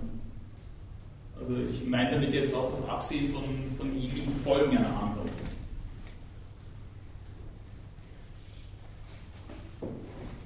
Ja, es hat schon was für sich, wenn man überlegt, das kann ja vieles einfach äh, passieren, wo das irgendwas äh, also intendiert hat. Man kann was nachher sagen, naja, das war eh so gemeint. Das koppelt man einfach damit. Ich denke mal auch, Bitte. Aber es kann natürlich auch dazu führen, dass jemand sich ständig rechtfertigt und sagt, er wollte doch nur das Beste oder, oder das Gute oder das moralisch Richtige. Und äh, ja, mein Gott, es kommt halt das und das dabei heraus. Ich, ich denke auch, dass, dass solche Diskussionen dann auch mit runtergeführt werden. Also es gibt ja dann auch diesen, diese, diese sprichwörtliche Redewendung, dass man sagt, dass ein guter Mann ist das Gegenteil von gut gemacht. Und das ist auch etwas, was, was also unserer moralischen Intuition auch ein bisschen entspricht, dass man sagt, also es, ja, nur weil man es gut gemeint hat, ist es noch lange nicht zu rechtfertigen. Bitte. Ich tue mir dann ein bisschen schwer bei der Formulierung von dieser Maxime oder so. Manchmal, aber wahrscheinlich steht es irgendwo drin, wie man das dann sozusagen richtig macht. Also wenn man sozusagen die Maxime wirklich auf die Situation bezogen formuliert, also zum Beispiel bei diesem Freundesbeispiel, ähm, ja, also dass man dann sozusagen die Konsequenzen eher in den Griff damit kriegt, aber ähm, dann einfach äh, allgemeingültiges Gesetz, ja, nicht genau so. Also, also wenn man jetzt diese Maxime mit diesem Lügenverbot, die ist ja allgemein formuliert, also äh, mhm. überhaupt nicht. wenn man es jetzt äh, situativ formulieren würde, also ich bin jetzt in dieser Situation, ähm, an diesem Tag sozusagen und, und, mit diesen Menschen und ob man die Maxime dann auch wirklich also mehr situationsbezogen formulieren kann. Genau, das würde ich aber meinen auch äh, sofort äh, die Schwierigkeit mit, äh, mit, mit der Berufung auf diese, auf diese Maximenuniversalisierung. Das soll dem Anspruch nach situationsunabhängig sein. Personen- und situationsunabhängig. Okay, also Eine Maxime kann nicht in dieser Situation geboten und in einer anderen verboten oder nicht geboten sein. Also ich muss so sagen, irgendwie sowas wie eine Übung oder eben Urteilskraft oder so haben, um zu sehen, wie weit ich jetzt von einer gewissen Situation abstrahiere, dass ich diese Maxime formulieren kann. Also was ich von darauf, das ist aber, das ist aber, ja, also darauf, grenzwertig. Ja, darauf muss man sich verlassen. Man muss radikal abstrahieren von der Situation. Mit Kant. Und wie weit ist es sozusagen jetzt ähm, Sache von ähm, Erfahrung mit diesem, äh, mit diesem kategorischen Imperativ oder Sache der Urteilskraft? Oder glaube ich jetzt irgendwie so, also es geht da irgendwie dieses Talent dazu, diese Maxime formulieren zu können, oder? Oder was auch immer, vielleicht kein Talent, aber. Kant meint nicht, dass es, dass es so sei. Sondern er sagt ja auch eben, ich verweise noch einmal auf die schöne Formulierung vom gemeinen Verstand, der es in dem Zusammenhang sehr weit bringen kann. Ich habe nur gedacht, was man sich jetzt, glaube ich, in verschiedenen Situationen oder so versuchen wird, oder wir haben das mal ähm, also in einem Seminar so irgendwie ein bisschen absurd durchgespielt, so verschiedene Situationen gehabt und da war es dann gar nicht, also wenn man Beispiele hat, die Kant jetzt nicht vorrechnet sozusagen, dass dann gar nicht so leicht ist, wie man jetzt selbst mit Maxime jetzt wirklich formulieren würde, sozusagen, dass man sich da keine Schlupflöcher irgendwo baut. Also, ja. Das, also, das ist vom Kant her sicher schwierig. Also es gibt nur eine wirklich kurze Stelle in der Kritik der praktischen Vernunft, wo es dann darum geht, also wie, man, wie man Kindern oder Jugendlichen äh, das sich Kehren an die, an die eigene Vernunft ein bisschen näher bringen kann. Aber das ist auch kein, kein Lernen oder ein Eingewöhnen im eigentlichen Sinn, sondern das ist so etwas wie ein, ein kurzer Aufklärungsunterricht und dann soll es an und für sich funktionieren. Also Kant macht sich darüber scheinbar recht wenig Gedanken. Bitte. Ja, wie weit das jetzt im Gespräch schon drin war, ich wollte nur sagen, äh, dass, dass man es gut meint, glaube ich, ist für Kant äh, weniger entscheidend. Das ist nur der Ausgangspunkt für seine Überlegung, dass er uns klar macht, dass es eben um den guten Willen geht. Und dann geht er eben natürlich weiter zu dieser Formulierung des kategorischen Imperativs, wo er dann, ja, ist es ein Idealfall von einem vernünftigen Menschen oder ist jeder gemeine Verstand auch so? Also, wahrscheinlich war sich Kant schon bewusst, dass das nicht immer so funktioniert, aber wir müssen aber irgendwo anfangen, theoretisch. Sie haben vollkommen recht, also worum es Kant natürlich schon auch gegangen ist, oder was, was er vor allen Dingen wollte, ist einfach das dringendes Kriterium für moralisch gutes Handeln herzustellen. Das ist einfach nur die Frage, die ich, die ich da jetzt ein bisschen, ein bisschen implizit gestellt habe, äh, ob das wirklich das richtige Kriterium ist oder ob das das, das alleinige Kriterium sein sollte. Das wäre die Rückfrage, die man Kant eventuell stellen könnte. Ja, ich glaube ich glaub nicht, dass das Kriterium das, das, äh, das gute Meinen ist. Das ist, glaube ich, nicht der Ausgangspunkt. das war ein bisschen salopp von mir formuliert, es ist, es ist, es ist äh, eher darum gegangen, dass, dass wir intuitiv wir auch so reden. Und die Frage ist, ob, ob in der, also erst gut zum einen reicht bekannt natürlich nicht, sondern dann muss die Maximenbildung auch wirklich äh, erfolgt sein und geglückt sein. Und das ist bei weitem natürlich mehr, als es einfach nur gut zu meinen. Das, äh, da gebe ich Ihnen vollkommen recht. Es ist eben nur darum gegangen, ob, ob die Maximenbildung, ob das erstens einmal etwas ist, was wir auch wirklich immer vollziehen und vollziehen können. Und zweitens etwas, was äh, dann als, alleinige, äh, als alleiniges Kriterium dafür herhalten kann und muss, dass eine, eine Handlung moralisch äh, ist. Mhm.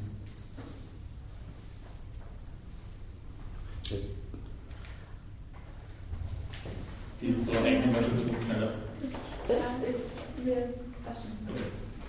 Das, ich wollte Sie fragen, ne? das heißt, das schließt es aus, dass wir als erwachsener Mensch ich nie in die Situation kommen kann von einem Kind, dem das quasi die Vernunft, weil ich in einer Situation äh, bin, wo, wo halt, ja, mir die Vernunft nicht so zugänglich ist oder ich wieder in einer ja, ich tue jetzt schwer mit. Ich kann als erwachsener Mensch nie in die Situation kommen, wo ich das anlernen muss.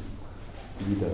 Na, weil ich ja vernünftig bin. Ich bin ein vernünftig. Ja, aber das, das, Wesen, das kann schon sein. Ne? Also bin vielleicht momentan gerade äh, damisch oder wie immer, ja. aber, aber vom Prinzip her müsste es funktionieren. Es gibt einfach nur Phasen, in denen es vielleicht nicht funktioniert oder vielleicht aktualisiert es sich dann wirklich nicht, weil man beispielsweise schwergeistig behindert ist.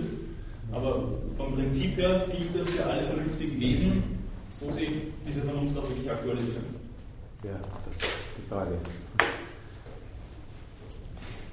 Das ist die Frage, ob die dahinterstehende implizite Anthropologie auch wirklich richtig ist. Aber ja, Okay, bitte. Für mich, also für mich ist es ähm, wirklich äh, irgendwie unvorstellbar, dass gerade nach Kant, Kant war ja, wurde ja stark rezipiert, oder? Kant wurde, war ja bekannt, berühmt und wurde diskutiert und war total wichtig ist gerade nach Kant zu den größten menschlichen, ähm, ich weiß nicht, äh, äh, Verfehlungen kommen konnte oder kann.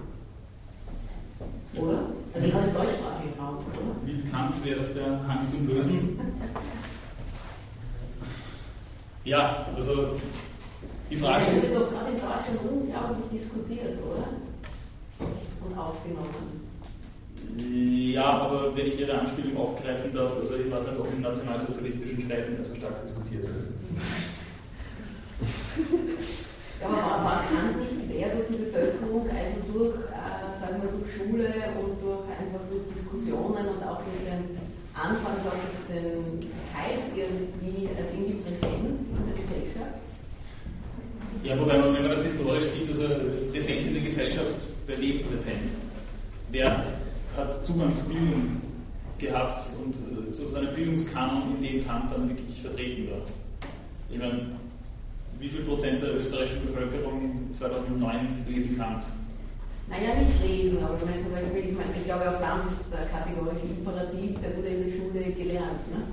Und diese, diese erste, dieses, allein dieser, diese, zu sagen, die Maxime, also meine Maxime soll zur allgemeinen Maxime erhoben werden können, ja? äh, das muss man irgendwie zwischendurch zum Nachdenken angeregt haben. Oder sei es in Zeitungen, oder ich weiß nicht, in der, der, Presse damals.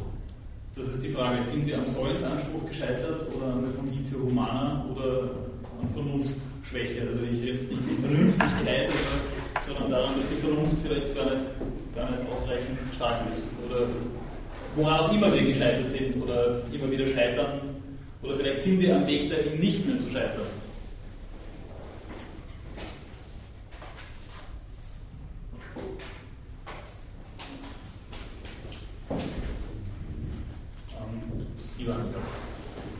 Ähm, ja, nein, ich kann es auch immer nicht ausprobieren. Also das, was ich vorher wo du zu dem Punkt, den du vorher angesprochen hast, also das mit diesen reinen Vernunftsmenschen, ich versuche das irgendwie mit Aristoteles zusammenzudenken äh, oder quasi ich versuche es halt ähm, sozusagen, also man von diesem rein Vernunftmensch ausgeht, also eigentlich schon von einem gewissen Menschentypus, das ist sozusagen im Sinne von Aristoteles, eine gewisse Bildung hinter sich hat sozusagen. Also dass er eigentlich, dass dieser Typ von Menschen nicht sozusagen fertig dasteht, sondern dass da vorne so im Sinne von Aristoteles jetzt eben so eine Art Bildung oder so gegeben sein muss, dass der eben diese Maxime formulieren kann und so, dass man sozusagen nicht diesen, also er geht von diesen ja, Vernunftmenschen sozusagen aus, aber das ist das dann.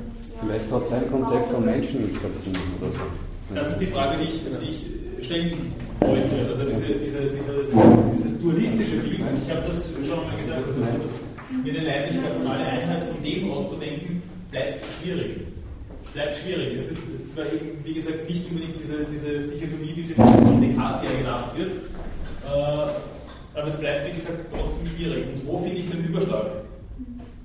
Was überbrückt die Trennung? Wer garantiert mir das Überbrücken? Das sind einfach Fragen, die ich jetzt in den Raum werfe. Also das ja, und, und vielleicht, also dass es jetzt von diesen Vernunftmenschen irgendwie ausgeht und der andere ist sowas wie die Ausnahme oder so davon, aber dass man so in eine andere Richtung machen kann, dass man sagt, ich gehe jetzt von diesen ähm, Menschen mit Hang zum Bösen so aus und erst durch einen gewissen Prozess von Bildung oder so entwickelt oder nähert sich diesem Ideal oder so. Also ich habe das eben, das, ich weiß jetzt nicht, ob ich das richtig denke, aber ja. Das habe ich bei ja, Aristoteles. Wäre die Vernunft aber etwas, also da, da würden, Sie jetzt schon wieder in einer, in einer, in einer Pathogenese denken. Und das tut Kant in der Form nicht. Mhm. Ja, die Vernunft ist ja nichts, was sich, was sich im eigentlichen Sinn dann irgendwie bildet oder verfeinert, sondern die Vernunft ist uns allen als vernünftige Wesen gegeben und wir können uns an sie kehren oder vielleicht noch nicht. Äh, aber als vernünftige Wesen ist die Vernunft als solche schon vorausgesetzt. Aber es ist eben qua in dem Konzept jetzt nicht so was wie Entwicklung oder sowas drinnen. Also das hat jetzt eben bei, was ich versucht habe, jetzt bei, hätte ich bei Aristoteles so besser gesehen und das hat bei Aristoteles eben gefallen, weil auch in so einer Entwicklung. Also ich kann schon, also ich, ja, ich denke mal auch, dass, dass in dem Sinn Aristoteles und jetzt meine ich es unzweideutig zeitgemäßer ist. Aber ich, es gibt auch andere Lesarten. So, jetzt weiß ich nicht mehr, wer. Ist Talk dazu noch? Oder? Äh, ja, die Frage ist, was wäre die Alternative dazu? Wenn wir jetzt den, den phänomenalen Teil stärker machen wollen, dann haben wir keine stringenten Kriterien mehr, so wie kannst du das vorstellen? Weil Neigungen gibt es viele. Da kann ich schwer argumentieren gegen den. Also vom Kant gegen Kant zu argumentieren, da haben Sie wirklich vollkommen recht. Ich glaube, das wird echt schwierig. also, nein, ich meine, also jetzt soll ich es mir auch im Kopf fallen, er wirklich nicht. Und ich denke mal, also, also, also die, die, Argumentation selber, also da wird sehr selten irgendwie darauf hingehakt, dass sie in sich nicht stringent wäre. Mir ist es darum gegangen, ob der Ausgang von dieser Trennung, äh, ob der Halt hält.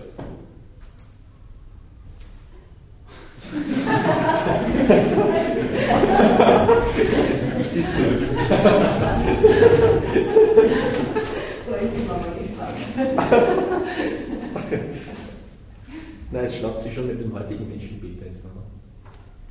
Also zumindest, wenn man es von der Psychologie her sieht. Ich glaube, wir haben da, wir haben da eine sehr, sehr, ähm, also wir tun uns eine sehr anachronistische Situation, weil wir einfach sehr viele Ungleichzeitigkeiten haben. Mhm. Es gibt sehr viele Leute und die Neurophysiologie und, und, und äh, ähnliche, ähnliche Fahrradesser halten an dem sehr wohl in gewisser Weise fest nur eben auf anderer Ebene. Da wird es einfach materialisiert dann. Aber, aber es ist, es, dieser, dieser Dualismus wird so mit, äh, mit äh, neurophysiologischer Geist unter Anführungszeichen im Unterschied zu. Das wird dadurch schon auch prolongiert. Gleichzeitig gibt es natürlich auch sehr viele Leute, die versuchen, die versuchen eine leiblich-personale Einheit dann, dann auch zu denken. Da würde ich meinen, da gibt es einfach so viele verschiedene Ansätze und da gibt es immer noch Restdualismen in, in, in vielfacher Hinsicht.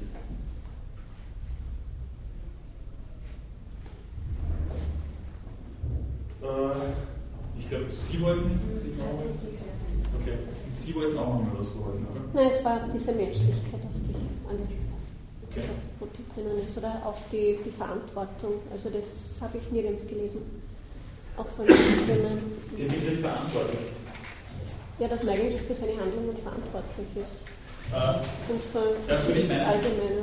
Sollte das habe ich mir nicht gefunden. Ja, also der Begriff Verantwortung bin ich mir jetzt auch gar nicht sicher, ob Handlung wirklich verwendet im eigentlichen Sinn auch das mit der Zurechnungsfähigkeit. Äh, ist mir jetzt auch keine Stelle jetzt wirklich ich glaub, präsent, wo er, wo er das so formuliert. Seine Begrifflichkeit ist einfach die des Sollens und der Pflicht. Hat ja auch beides irgendwie mit den Folgen zu tun, mehr. Ne? Oder zumindest sehe ich jetzt so die Verantwortung mit dem, was danach ist. Das wird ein Ist nicht wurscht. Ja, könnte, könnte schon, schon sein, dass man das mit dem das, Verantworten natürlich auch sehr vom Anspruch dann noch einmal, noch einmal herzudenken wäre. Das kann ich so in der Form nicht auch nicht. Das jetzt wieder Begrifflichkeit, also da, dann würde man dann wahrscheinlich zwischen den Zeilen hören, dass ich von Levinas herkomme. Oder das Gut, gibt es noch etwas, was Ihnen unter den Nägeln brennt, nachdem wir die Zeit ohnehin schon überschritten haben? Äh, wahrscheinlich nicht. Aber wir können auch das nächste Mal noch mal kurz darauf zurückkommen. Ich bedanke mich für die doch noch lebhafte Diskussion. Also,